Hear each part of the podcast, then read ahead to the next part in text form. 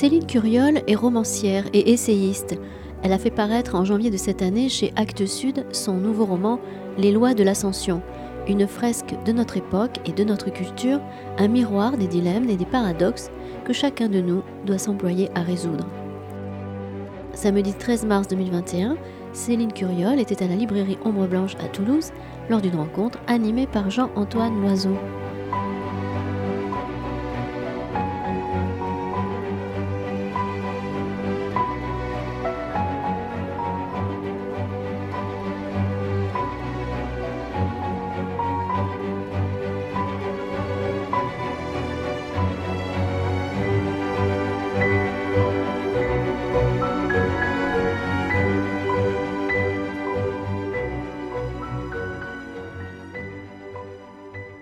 À vous d'être là pour cette rencontre avec Céline Curiol. Les lois de l'ascension, donc magnifique roman chez Actes Sud. Alors, 838 pages. Alors, dit comme ça, ça y est, ça peut impressionner, mais c'est vraiment un livre qu'on lit euh, aisément, j'ai envie de dire, un livre très riche, on va en parler, qui a sûrement dû vous prendre, j'imagine, pas mal d'années de votre vie, parce que c'est quand même un, roman monde, je dirais, on pourrait le qualifier comme ça, une sorte de fresque polyphonique un peu sur notre époque où à la fois vous brassez, euh, j'ai envie de dire, l'intime des personnages, l'intime, l'universel, les relations de couple, les relations père-fille, mais des questions aussi diverses que euh, la question des migrants, de l'environnement, à travers le personnage de Célène, par exemple, qui est professeur en gestion de l'environnement. Quelques mots peut-être sur votre parcours. Vous êtes donc romancière et essayiste, diplômée d'ingénieur, je crois, diplômée de l'École nationale supérieure des techniques avancées. Vous avez été journaliste aux États-Unis ensuite, à New York, je crois, pendant une dizaine d'années, de 1999 à 2009. Devenu entre-temps, vous m'arrêtez s'il y a des erreurs, dans ma correspondante de la BBC, puis de Radio France ou de Libération, je crois, après le 11 septembre 2001. Et vous avez ensuite bifurqué, si j'ose dire, vers, la littérature, et vous avez donc publié, entre autres, chez, chez Actes Sud, Voix sans issue en 2005, Permission en 2007, Exil intermédiaire en 2009, L'ardeur des pierres en 2012, À vue donnée en 2013, Un 15 août à Paris, Histoire d'une dépression en 2014, Les vieux ne pleurent jamais en 2016, et donc aujourd'hui, ce très beau Les lois de l'ascension. Euh, alors peut-être question, parce qu'on ne sait pas, il y a six personnages dans ce livre, c'est sur quatre saisons, hein. c'est été, automne, hiver, printemps, sur 2015-2016, dans un quartier pas seulement un quartier, parce qu'on va voir que on va partir à un moment donné vers Dubaï, mais on est sur un quartier qui est Belleville, quartier qui n'est pas choisi, j'imagine, totalement au hasard. Euh, qu'est-ce qui a été euh, le point de départ, si tant est qu'il y ait un seul point de départ, dans un livre quand même d'une entreprise comme ça, aussi vaste, aussi ambitieuse Est-ce que c'est euh, l'idée de personnages on, suit euh, six personnages différents, euh, trois hommes, trois femmes, une parité respectée au passage, à travers donc une journée de leur vie, en gros une journée par saison, on va dire. Comment c'est architecturé, comment c'est forgé un petit peu l'idée ou les idées pour écrire un tel roman d'une telle ambition Voilà, beaucoup de questions peut-être. Non, non, je vais. en tout cas, bah, merci d'être là. Merci, hein, pour la, merci pour la lecture.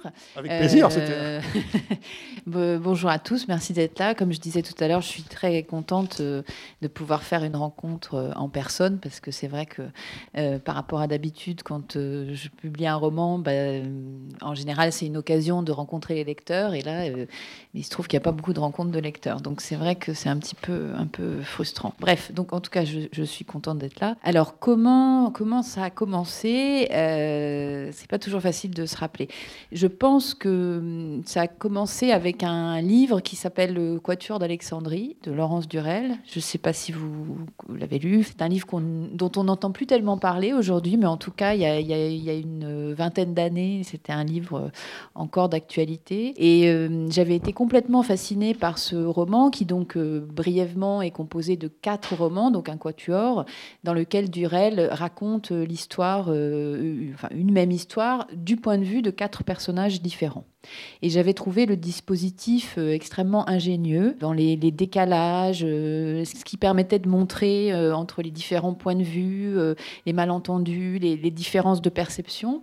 Donc je m'étais dit qu'un jour, peut-être, quand j'en serais capable, si j'en étais capable, j'essaierais de construire un livre de cette façon. Donc la première idée des lois de l'ascension, c'était vraiment d'avoir les mêmes journées, quatre mêmes journées, racontées du point de vue de différents personnages. Je suis assez assez fascinée toujours dans l'existence par euh, la manière dont nos différences de perception, par exemple, on peut avoir passé la même journée, le même moment ensemble. Par exemple, à l'issue de cette rencontre, si on demandait à chacun d'entre nous de, dire ce qui s'est passé, on aurait tous un récit différent. Par exemple, si vous demandez aussi aux couples comment ils se sont rencontrés, puis ils vous racontent pas la même histoire. Et dans ces décalages, je pense que naissent les tensions, mais naissent aussi nos, richesses. Euh, donc, euh, de cette façon, en prenant euh, ces quatre journées, je voulais montrer la question de la vérité. Où se situe la vérité? Qui détient la vérité? Quelle est la bonne perception des choses? Évidemment, il n'y en a pas, hein, mais, c'était une façon de mettre en scène ces décalages-là, parce que c'est, selon moi, la grande force de la littérature, qui est justement de savoir changer de point de vue, savoir montrer une situation sous, sous différents angles. Pour ma part, je me suis beaucoup interrogée quand j'étais jeune sur qu'est-ce que c'était d'être quelqu'un d'autre. Euh, si j'étais vous, si comment est-ce est-ce que je serais, euh, quelle serait la différence en fait? Et c'est dans ces différences que je trouve, euh, et pour ma part, dans cette réflexion sur les différences, beaucoup de, beaucoup de richesse. Donc, et le choix de, de, six personnages, peut-être le est-ce qu'il est arrivé, enfin je sais pas, j'essaie d'embrayer un petit peu. Oui, bien sûr. Le choix d'un lieu, enfin deux lieux différents, si tant est qu'on est essentiellement à Belleville, mais il y a des déplacements des personnages en métro à Paris, mm. il y a une, une, échappée vers Dubaï, on, peut-être on en parlera. Comment tout ça s'est-il forgé? Alors le nombre de personnages au début, c'était un peu aléatoire, j'avais dit que j'aurais 10 personnages, ça me semblait bien. Et puis en fait, 10 personnages, en y travaillant, je me suis rendu compte que c'était énorme. Donc euh, j'en suis, il en est resté 6, il y en a 4 qui ont disparu, mais qui, existaient, enfin auxquels j'avais commencé à réfléchir. Quant au quartier, ben, il se trouve que Belleville, c'est le quartier euh, où j'habite à Paris depuis que je suis rentrée en France. Et c'est un quartier euh, ben, que j'aime parce que j'y habite peut-être, mais aussi parce que j'y trouve là aussi une grande diversité dans la population, dans le genre de personnes qui y vivent, dans les origines. Euh, c'est un quartier très foisonnant, très vivant, euh, et qui a la chance d'être dans une situation géographique un peu particulière puisqu'il est sur une colline. Et euh, comme vous savez, il n'y a pas beaucoup de collines à Paris. Donc j'aimais bien pour un livre qui s'appelait Les lois de l'ascension, que l'action se situe sur une colline. C'était pas mal. Voilà justement, il est intéressant ce titre. Est-ce que pour vous, d'abord, un titre, c'est important de l'avoir euh, rapidement d'entrée de jeu, ou est-ce que c'est un titre qui est venu comme ça euh, au cours de, l'écriture du roman? Parce que cette ascension, les lois de l'ascension, on peut faire. Alors, du coup, on pourrait penser aussi aux lois de la gravitation, aux lois, euh, bah, aux, lois de l'hospitalité aussi, parce que l'hospitalité, la thème des migrations, de l'accueil de l'autre aussi. Mm. Est-ce qu'il était important pour vous d'avoir un titre? Alors, il se trouve que le titre n'est pas venu dès le début. Ce qui était difficile pour ce livre, c'était, comme vous l'avez dit, c'est un, un roman qui explore beaucoup de questions, beaucoup de situations, qui essaye d'être exhaustif entre guillemets sur ce qu'est notre époque. Et du coup, c'était difficile de trouver un titre qui puisse euh, embrasser tout ça. Vous l'avez dit, j'ai une formation scientifique à mon actif. J'avais envie de jouer sur cette idée des, bah, lois de la gravité. C'est une sorte d'inversion des lois de la gravité, hein, les lois de l'ascension. Hein. Donc il y avait ce, jeu là-dessus. Et puis aussi, euh, il m'a semblé que tous les personnages du livre avaient une forme d'aspiration. Alors je ne vais pas employer le mot d'élévation, mais euh, s'interrogeaient sur leur ambition donc l'ambition au sens de d'essayer de, de, monter, de s'élever. Et tous étaient fascinés hein, par euh, la hauteur, en fait, l'idée de grandir ou de sortir aussi de sa condition sociale, hein, qui peut être vue comme une forme euh, d'élévation. Hein. Il y a un anthropologue français qui s'appelle Pierre Clastre, qui a beaucoup étudié euh, en Amérique du Sud les peuples. À l'issue de toutes ces observations, il disait, nous avons tous, comme êtres humains, un désir de sortir de notre condition euh, et que c'était un des moteurs de nos vies, quelles que soient euh, nos, origines, on avait tous en nous cette envie de sortir de sa condition que pour moi je me représentais comme une forme d'ascension. Voilà, et donc c'était aussi une réflexion là-dessus, à savoir qu'est-ce qui nous motive tous à, sortir de cette condition euh, première qui est la nôtre au départ? Alors il y a une dimension quand même très présente dans le livre qui est celle de de l'engagement, allez, j'ose le mot, hein, mm. de l'interrogation sur notre époque, sur euh, la solidarité très importante, hein, qui est un peu un axe de lecture possible, mais il y en a énormément dans, ce roman. Est-ce qu'il faut euh, faire la révolution? Enfin, c'est notamment porté par euh, un personnage du livre qui s'appelle Hope, enfin Pénélope, alias Hope, puisqu'elle a changé de prénom, je ne vais pas en dire plus. Il y a aussi en toile de fond, j'ai trouvé euh, assez présente les révolutions arabes, notamment à travers le personnage de Monsef Bek et ce Tunisien que va rencontrer au tout début du livre, au bas de chez elle, justement, Orna, qui est donc journaliste, qui est donc l'un des personnages du livre. Je me suis posé la question euh, comment est née un peu cette idée de faire entrer dans le livre cette, thématique, justement, cette réflexion sur l'engagement au sens large et sur aussi euh, ce qui peut nous unir, nous, en tant qu'individualité, au collectif? Alors c'est une question un peu difficile, mais enfin je peux faire une, longue réponse. Alors par rapport aux, révolutions arabes, il se trouve que euh, donc en 2011, quand, quand on commençait ces mouvements, moi j'étais encore journaliste, je, travaillais euh, comme rédactrice en chef dans une rédaction un peu comme Orna d'ailleurs, et j'avais été beaucoup questionnée par ces mouvements. Euh, notamment sur euh, la façon dont les médias les caractérisaient. Quand on en parlait, nous, enfin je dis nous, dans la rédaction où je travaillais, dans nos articles, comment il fallait appeler ces mouvements.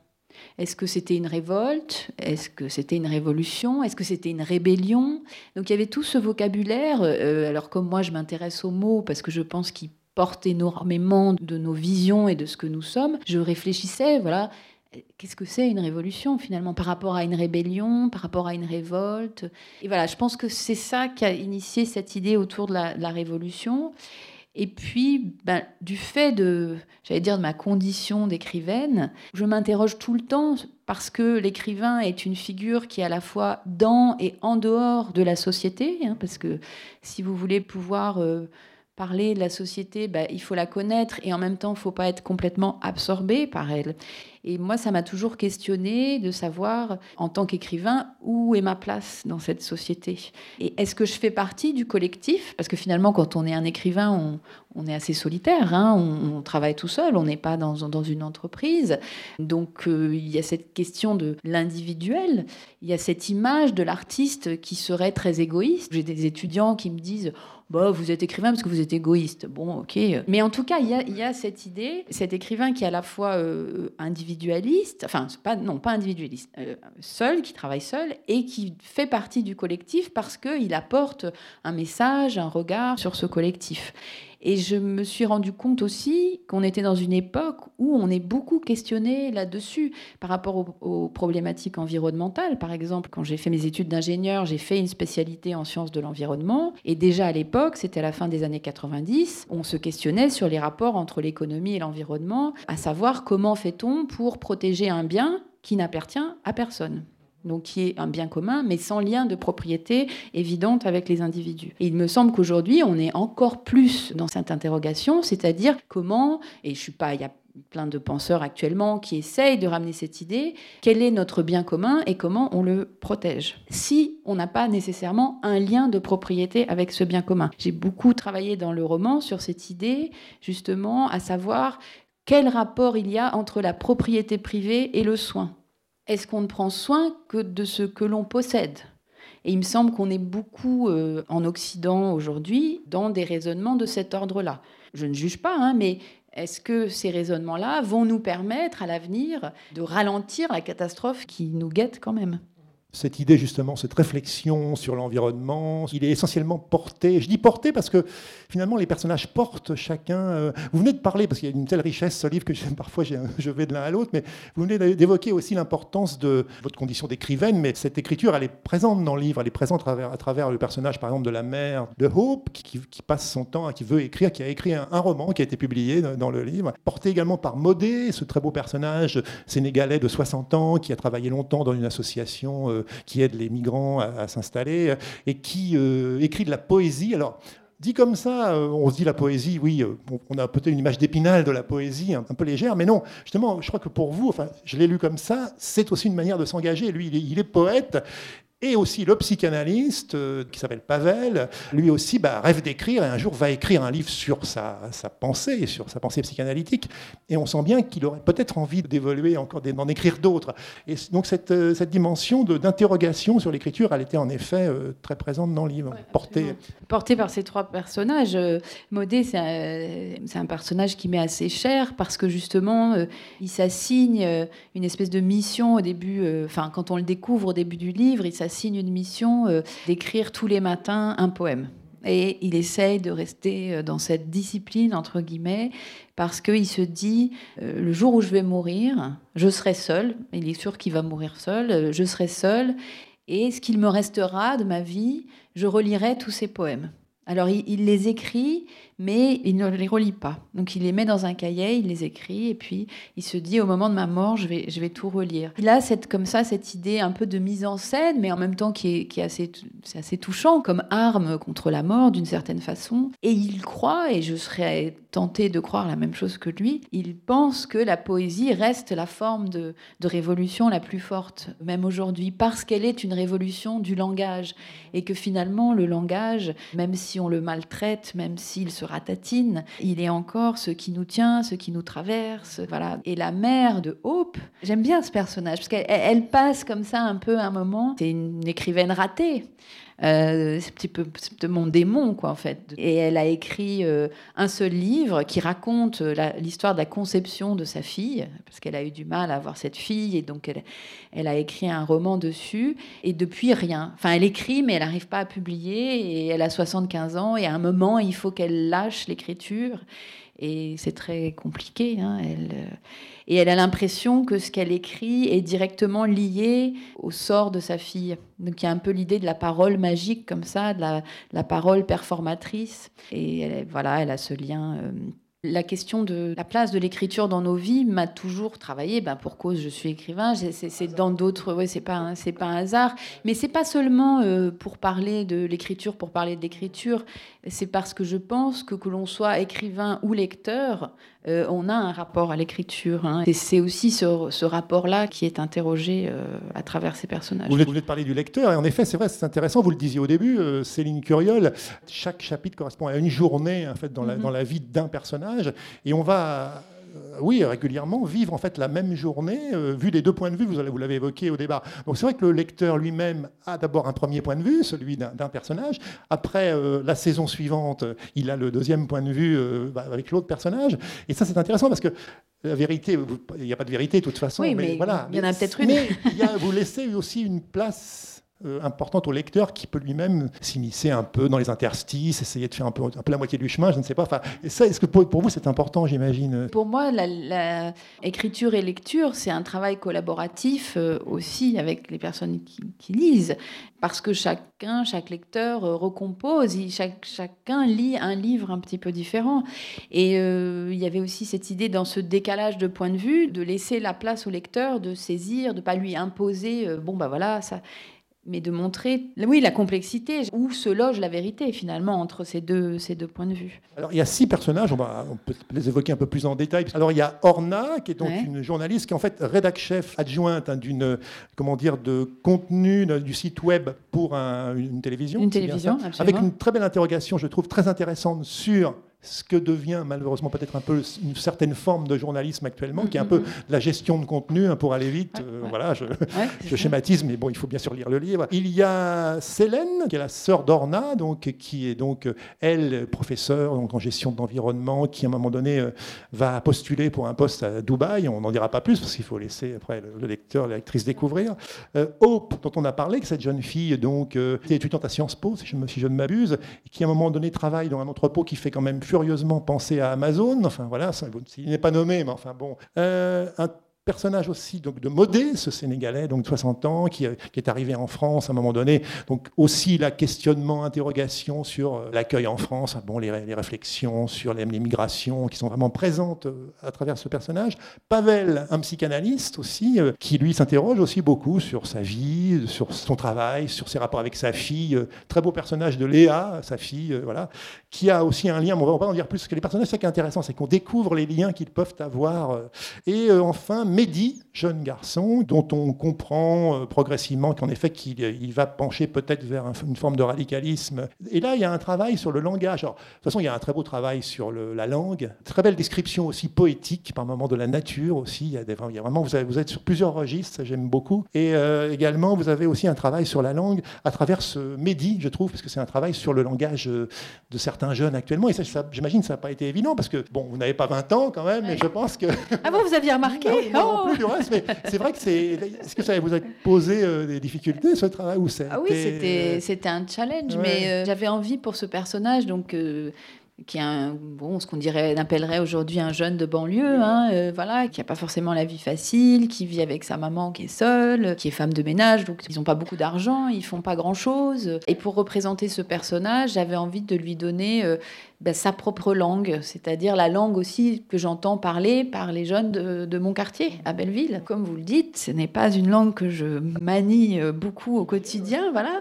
Et donc, il a fallu euh, travailler pour qu'évidemment, ça soit crédible aussi. Moi, j'avais peur qu'on me dise, oh, bah, la bobo qui essaye de faire euh, parler verlan, ça n'a pas du tout, quoi, en fait. Je, pense, alors vous me direz, hein, je, je pense avoir pas trop mal réussi. C'est vraiment en orientant sa parole vers la poésie, là encore. C'est-à-dire que c'est un français qui est, qui est déformé, qui est réapproprié par une personne qui finalement, le, nous on pourrait dire qui le maltraite, mais qui retrouve un rythme, une prosodie qui lui est complètement propre. Et je voulais montrer aussi que notre façon de parler, elle, reflète profondément qui nous sommes. Le rythme de notre voix. J'ai fait de la radio, donc les voix, c'est quelque chose que, qui me fascine beaucoup, à quel point elles, elles nous sont propres. Et je voulais montrer, voilà, à travers ça, vraiment montrer Mehdi à travers sa voix et cette poésie que je pense, quand on déprécie la façon dont ces jeunes parlent, je pense qu'ils y mettent beaucoup plus. C'est pas un manque d'effort, c'est pas euh, je parle mal français parce que je fais pas l'effort de bien parler. Il y a bien autre chose, je pense. Il y a une réappropriation et aussi une forme de scansion, oui, de prosodie, qui sont beaucoup plus complexes que ça, que juste euh, j'ai la flemme donc je fais pas l'effort. Le choix de, la période 2015-2016, on traversé par, les attentats qu'on connaît, sans en dire plus, mais c'est vrai qu'il y a aussi dans, le roman des moments de, grande tension, de, violence. Avec... Là aussi, vous réussissez aussi, ce qui n'est pas évident, des moments de, de suspense, on est vraiment pris au trip, quoi. il y a quelque chose de l'ordre de l'incarner. Pourquoi 2015-2016 Vous trouviez que ça, représentait bien cette période justement de... Vous avez parlé des révolutions arabes, mais... Bah, tout ça, on a parlé des révolutions arabes tout à l'heure, c'est vrai que c'est une continuité. Pour moi, il y a une continuité entre ce qui s'est passé euh, dans cette partie du monde, notamment en Syrie, et le terrorisme qu'on a pu vivre euh, en France en 2015. C'est pas du tout séparé, hein. c'est des choses qui ont eu des répercussions. Euh. Donc ça me semblait, dire logique, mais en, tout cas, euh, ça allait, oui, un peu de soi, de découler, voilà, de choisir cette année-là, qui avait aussi été une année très marquante, si je voulais parler aussi de, de cette violence et de ce qu'est une révolte sous toutes ses formes, parce que alors, je ne veux pas trop rentrer dans le sujet du terrorisme parce que c'est un sujet délicat, mais euh, qui peut être considéré aussi euh, comme une forme de révolte. Une révolte violente, bien évidemment, mais une, révolte néanmoins. C'est très bien que vous en parliez parce qu'il y a quand même un sujet, un thème, enfin une idée qui est très présente dans le livre et qui revient, je crois, à plusieurs reprises. C'est est-ce qu'on meurt encore pour des idées aujourd'hui? Penser à la chanson de Brassens aussi, mourir pour des idées, mais de mort lente. Mais c'est vrai qu'il y a quand même ce questionnement aussi qui fait partie du roman. Oui, c'était une question que je, justement, au moment de, de ces attaques, ces attentats, pardon. Enfin, c'est une question, je ne suis pas la seule à me l'être posée, à savoir euh, prendre ces jeunes hommes qui étaient prêts à mourir pour défendre leur représentation du monde. Et je me disais que c'est vrai qu'en France, en Europe, on en était venu à une forte protection de la vie humaine. C'est-à-dire que, mais c'est tant mieux, hein, euh, euh, à travers la santé, à travers les droits de l'homme, on considère que euh, ben, première chose, quand par exemple quand on fait du journalisme, il y a un événement, on va annoncer le nombre de morts. Et c'est le nombre de morts qui va mesurer en quelque sorte, je mets des guillemets, la gravité de l'événement qui est en cours. Donc on a cette vision. Aujourd'hui, on conçoit très peu de mourir pour ses idées. L'idée d'aller sacrifier sa vie pour défendre une opinion politique, elle nous, est, euh, elle nous est très étrangère, alors que ça a pu être pendant des siècles quelque chose de normal dans l'histoire de l'humanité. Je me disais, est-ce que la politique, est-ce que l'engagement vraiment, est-ce que la révolte peut se faire Alors vous allez me dire, ça peut être une révolte démocratique, mais c'est un peu antinomique. Dans ma vie, j'ai pu rencontrer des gens qui avaient justement des réfugiés. J'ai travaillé avec des réfugiés euh, sur des ateliers d'écriture qui, dans leur pays, avaient eu des rôles politiques et qui, eux, avaient été... Alors ils avaient fui, mais à un moment, ils avaient vraiment été exposés, c'est-à-dire que leur vie était littéralement en danger pour les opinions qu'ils défendaient. Et j'étais très impressionnée parce que moi, je me disais, je, je ne fais pas ça et je ne suis pas sûre que je serais capable de le faire. Alors, il ne faut pas qu'on donne le sentiment au public, parce qu'on parle beaucoup de, des thèmes, des sujets. Ce n'est pas un roman à thèse. Hein. non, parce que j'ai bien. je le précise, parce que vous ne l'avez pas peut-être encore lu. Ce qui est assez très réussi aussi, c'est d'arriver. On a dit, on parlait de l'intime au départ, mais c'est vrai que euh, le livre est dédié à l'amour. L'amour avec un A majuscule, en plus, qui n'est pas, à mon avis, anodin, mais c'est vrai qu'il y a les relations de couple, il y a les questions des ruptures, euh, la question des rapports, je l'ai dit au début, je crois. Euh, Très beau rapport de Pavel avec sa fille Léa, par exemple, ou de Hope, alias Pénélope, alias Hope, avec sa maman euh, qui écrit des romans. Euh, c'est un livre engagé, donc il y, a des idées qui passent, évidemment, mais c'est jamais, euh, voyez, plaqué, imposé. En fait, on est toujours dans la sensibilité, dans, les rapports de l'intime, chaque personnage portant peut-être une idée, mais étant aussi dans un rapport euh, d'intimité euh, voilà, très, très, très profond. ça, je crois que c'était pas évident. Bah, tant mieux. oui, oui, non, mais c'était un souhait parce que, je voulais pas. C'est pas, comme vous dites, c'est pas un livre à thèse. Je suis pas en train de plaquer, de dire voilà. C'est un roman. C'est un roman. Donc, ce que je disais, la multiplicité de points de vue, et ces questions sont abordées aussi sous le regard de chacun des personnages, qui est différent. Et voilà. Et pour moi, bah, l'intime, l'émotionnel, ça fait partie de l'écriture romanesque. C'est pas, c'est pas dissocié. Donc l'enjeu, c'était arriver à conjuguer à la fois euh, ce questionnement euh, social, philosophique, avec des vrais personnages euh, qui aient une vie émotionnelle, qui aient une vie intime, qui soient pris dans des relations, qui sont finalement, parce que si j'ai dédié le livre à l'amour, qui sont pour moi le cœur enfin, sans vouloir faire de mauvais raccourcis, mais voilà, ces liens sont vraiment euh, le moteur, enfin, ils ont une place très importante, hein, première d'ailleurs pour chacun d'entre eux. Et moi, je suis très intéressée dans mes personnages à essayer de, d'explorer euh, la façon dont les choses euh, s'articulent, c'est-à-dire l'articulation entre l'émotion et l'action. C'est-à-dire comme Pavel, par exemple. Pavel qui a ce questionnement sur la colère, d'où vient la colère, il écrit dessus, il travaille avec ses patients et savoir ce que la colère lui fait faire, comment ces, émotions peut-être très fortes agissent sur ses actions dans le monde aussi. Il a, beau, il a, beau, être psychanalyste, il se rend compte. Oh, il est nul. les, cordonniers sont toujours les plus mal chaussés. Hein, moi, je regarde, je suis peut-être pas le seul, la série En thérapie actuellement, là, que je trouve, je sais pas si vous la regardez, enfin, que je trouve. j'ai essayé. Assez intéressante. Enfin voilà, bon, voilà, il y, a aussi le, des passages très précis sur ses rapports avec ses patients. Sur... Ça, c'est le fruit de, je sais pas, d'une expérience ou je sais pas. De, Oui, oui, c'est, enfin, je suis pas psychanalyste non plus, mais j'ai eu une expérience de psychanalyse pendant pas mal d'années. C'est un domaine qui m'intéresse beaucoup, euh, et donc j'avais envie euh, de choisir ce personnage de psychanalyste parce que lui aussi travaille sur le sur le langage.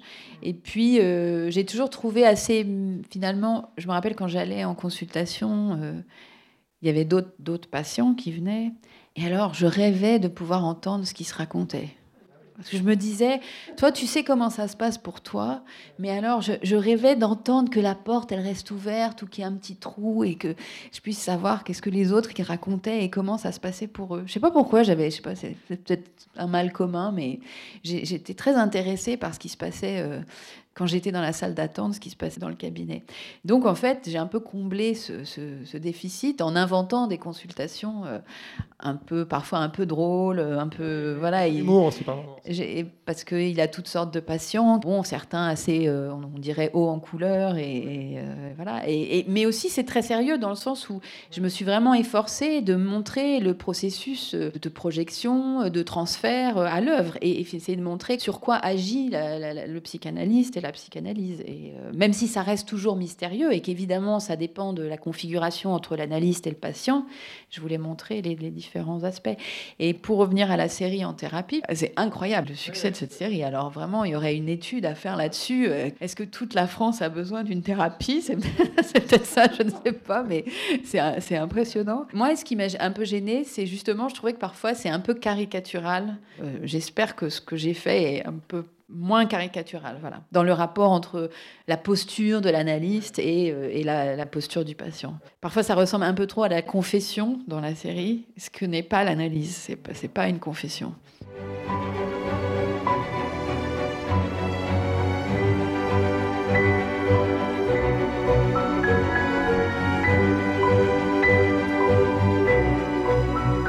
Vous écoutez la romancière et essayiste Céline Curiol à la librairie Ombre Blanche, samedi 13 mars 2021, autour de la publication de son roman Les lois de l'ascension aux éditions Actes Sud.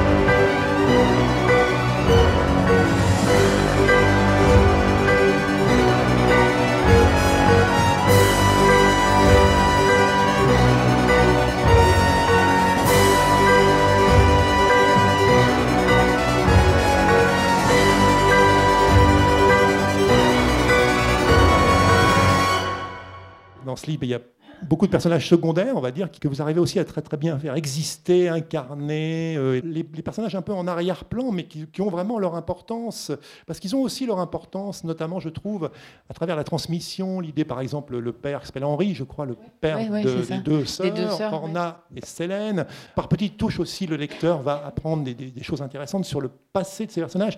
Il y a tout un arrière-plan et toute une, une deuxième euh, série de personnages qui est très euh, présent aussi. Il y a six personnages, c'est vrai, en, premier plan, mais il y a vraiment tout cet arrière-plan de personnages qui vraiment existent vraiment et qui, font qu'il y a une empathie aussi qui se crée et, qui rend très crédibles ces, ces relations humaines en fait. C'est marrant parce que hier soir, j'étais à, à, Foix, au théâtre de Foix, et euh, la personne avec qui j'étais en discussion, euh, Astrid Catala, parlait d'une photo de famille. Et j'ai trouvé que c'était assez juste. Euh, il y a les, personnes au premier rang et puis les autres derrière. Et, pour moi, c'est un petit peu comme au théâtre. Vous savez, il y a le personnage principal et puis il y a le personnage secondaire qui met en valeur, qui permet au personnage principal aussi d'exister. Donc ces personnages, on va dire secondaires, avaient aussi un rôle important à tenir, euh, parce que finalement, ce ne sont pas des personnages plantés tout seuls, c'est un réseau et chacun tient euh, grâce aux autres. Je fais un raccourci en le disant comme ça, mais les problématiques de chaque personnage sont aussi générées par tous les personnages secondaires qui, gravitent autour. Je parlais de la journaliste Orna, euh, qui elle s'interroge aussi beaucoup sur son métier, hein, parce que pour le coup, ça c'est quelque chose auquel vous teniez d'aller pas dénoncer, parce que ce n'est pas une dénonciation au sens, bon, comme il y a aussi un engagement sur le consumérisme actuel du monde, le fait que tout est finalement des négociations financières. Entre... Mais il y a quand même une grande réflexion qui revient à plusieurs reprises dans le livre. Et puis en fait, une forme de féminisme, j'ose le mot, parce que je trouve qu'à un moment donné, sans raconter, mais il y a quand même un moment, où ça pourrait basculer, où elle pourrait euh, devenir rédactrice en chef, non pas adjointe, mais voilà, mais vraiment. Et euh, bon, là, on ne dévoile pas non plus un secret d'État du livre, mais il y a quand même une collusion masculine très forte, euh, voilà, une complicité qui se crée contre elle. Et là encore, c'est réussi parce que c'est pas où vous l'amenez, euh, j'ai envie de dire subtilement, quoi. Parce que j'ai été journaliste, que j'ai observé un certain nombre de choses, et je pense que j'ai été désolée, je ne pas dire que j'ai souffert, ça serait trop fort, mais j'ai été désolée de voir un certain nombre de dégradations alors il y a encore plein de choses très bonnes hein, dans le journalisme, qui est un vaste sujet, parce que les médias sont très divers, les journalistes sont très divers. Mais l'arrivée d'Internet, l'arrivée des réseaux sociaux a énormément bouleversé cette profession dans ses pratiques. Et je ne suis pas sûre que toutes les rédactions euh, aient su pallier un certain nombre de distorsions qui se sont créées du fait de l'arrivée d'Internet. Et moi, j'ai vu un grand écart entre, parce que j'ai travaillé, je me suis occupée d'une équipe de journalistes qui était plus jeune que moi, qui avait entre 25 et 35 ans, et je voyais vraiment les écarts euh, de leur façon de concevoir euh, l'information. C'est-à-dire qu'on est passé d'une recherche de la formation à une fabrication de l'information. C'est un petit peu différent. Donc euh, moi, quand j'étais jeune journaliste, je rêvais d'aller sur le terrain, je rêvais de partir en reportage, je rêvais d'aller rencontrer des gens. Pour moi, l'essence du journalisme, c'était la rencontre, euh, chercher, interroger. Euh, alors que, pas tous, mais une partie, beaucoup moins. Ils pouvaient tout à fait concevoir rester devant leur ordinateur et chercher l'information sur les réseaux sociaux. Moi, j'ai pas de. C'est quoi ça? Mais qu'est-ce que tu fais? Ben non, tu vas. Mais tu vas appeler prendre le téléphone et appeler. Non, mais je suis méchante parce que je caricature, mais c'était un petit peu ça, c'est-à-dire euh, une espèce de peur aussi de. Mais non, c'est là, je peux tout trouver sur, euh, sur les réseaux sociaux, j'ai pas besoin. avec la course à l'image, évidemment, euh, l'importance, évidemment, on est envahi de ça, évidemment, il faut aller plus vite que l'autre. Mais c'est un énorme cercle vicieux, parce que les journalistes qui commencent, ils sont aussi au service de leurs responsables, de leurs chefs, qui sont même au service d'une direction, qui perçoit euh, euh, qu'il y a des impératifs financiers. Enfin, j'apprends rien à personne. Donc, il met la pression euh, parce que le public serait en demande de telle ou telle chose. Donc, on, fournit les contenus que l'on pense le public souhaitait. Et puis après, ça repart. Et comme ça, il y a une espèce d'appauvrissement dans ce, dans ce cercle vicieux-là.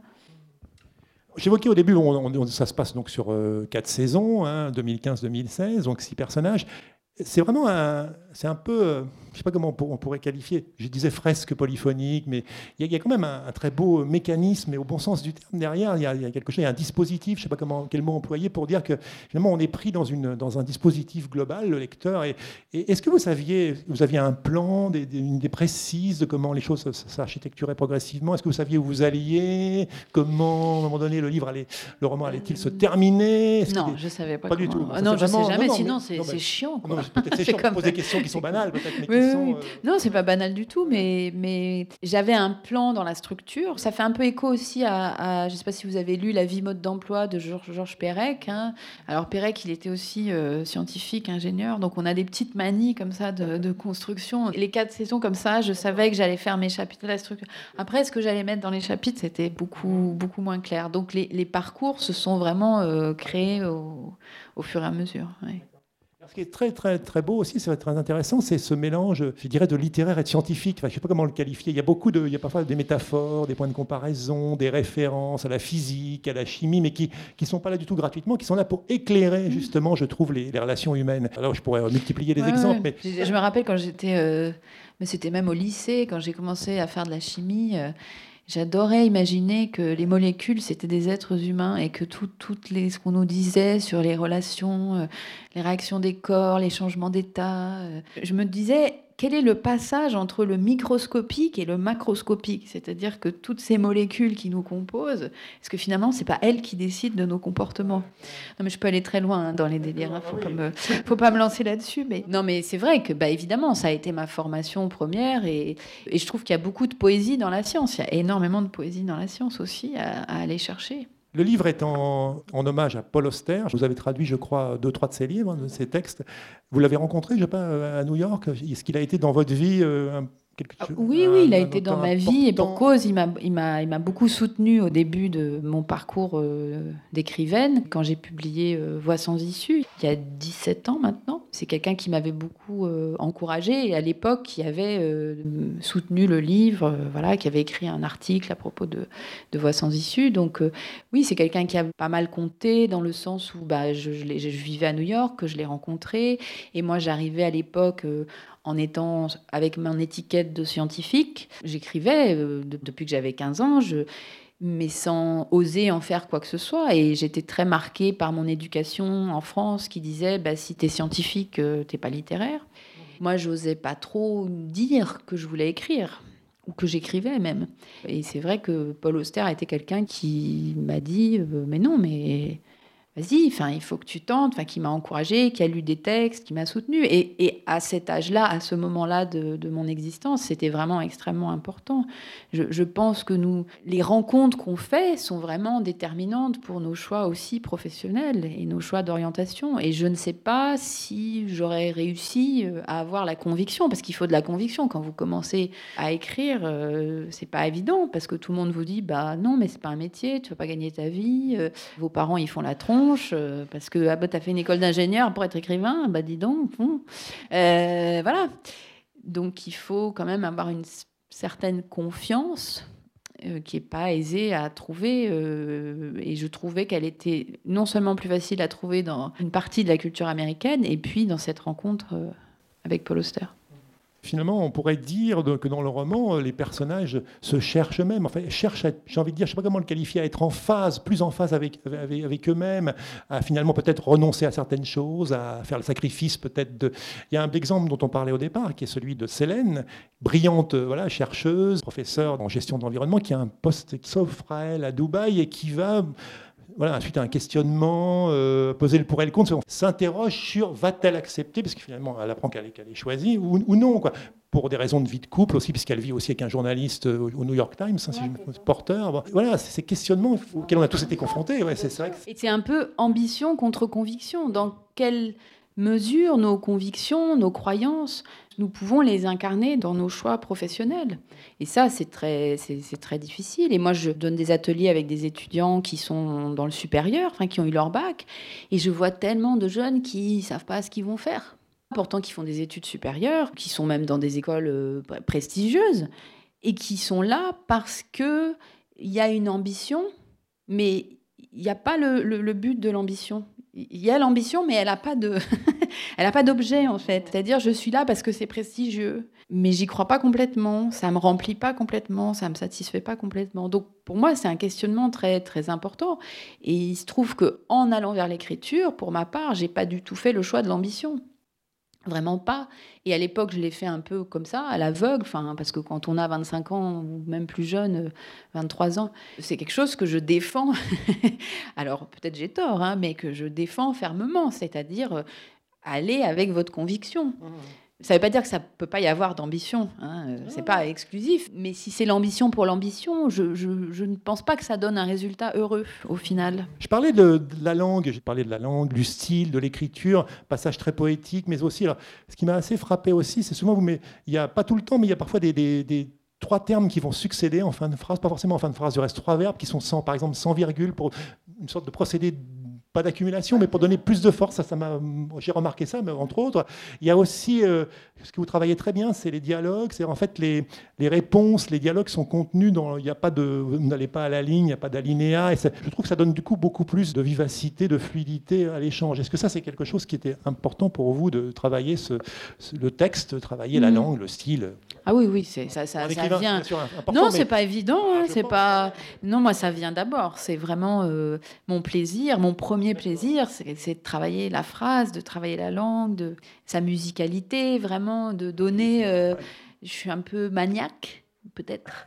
Et mais j'aime bien donner au lecteur quelque chose qui est, Il faut que ce soit fluide et en même temps, faut qu'il y ait des échos dans cette phrase. Voilà, faut, faut que ça soit très lisible, faut que ça coule et en même temps, faut qu'il y ait une force et quelque chose qui soit dit dans, la phrase.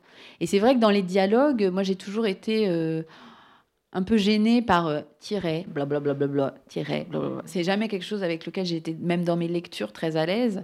Et euh, je trouve que d'inclure euh, les réactions, les paroles des personnages dans le flot du récit, de la narration, ça donne quelque chose de beaucoup plus vivant, à mon sens. Mais mais c'est pas évident à faire non plus. C'est pas forcément si facile que ça pour, que le lecteur puisse suivre aussi. Euh, et du coup, ça crée, oui, je pense, une plus grande proximité avec les, les, euh, personnages aussi, je pense, avec leurs leur euh, pensées. Et puis, il y a cette idée, quand on est dans la, la vie réelle, j'allais dire, quand quelqu'un dit quelque chose, nos pensées s'arrêtent pas forcément. Tout ça se, mêle, c'est-à-dire que c'est pas complètement coupé. La phrase qui est prononcée, elle a, elle a une influence sur nous, elle a une influence sur le cours de nos, pensées. C'est aussi pour rendre compte de ça.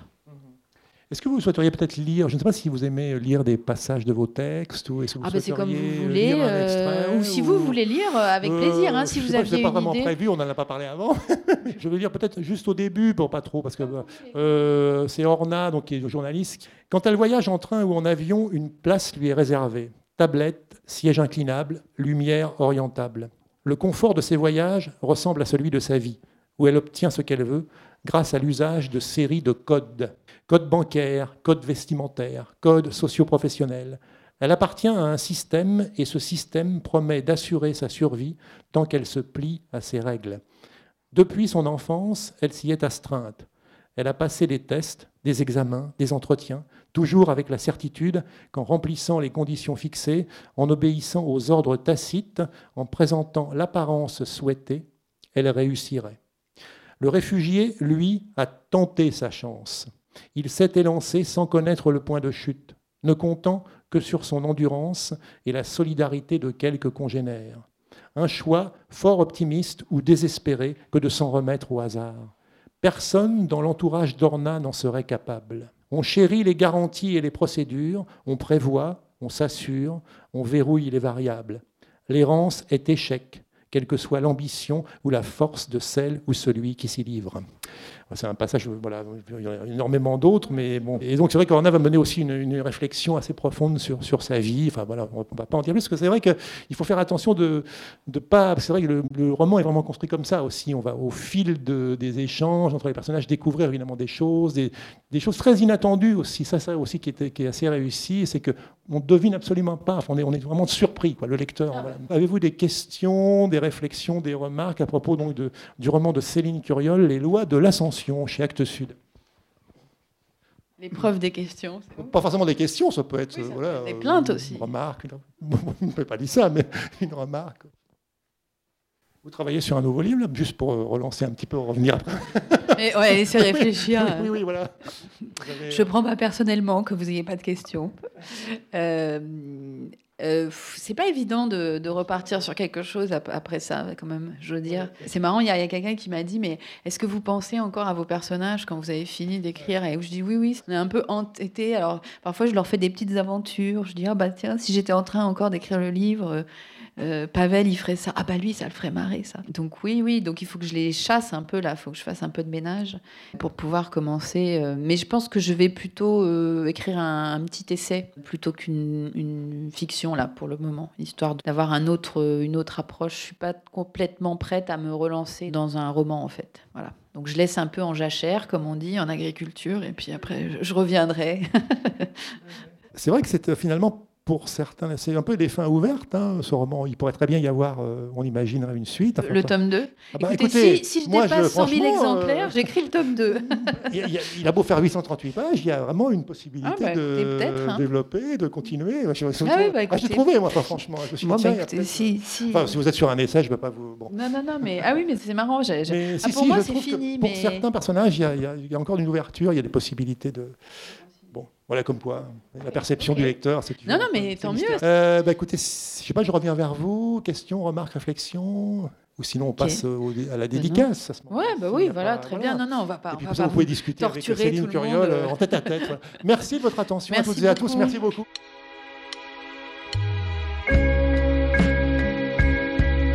Le roman de Céline Curiol, Les lois de l'ascension, est publié aux éditions Actes Sud.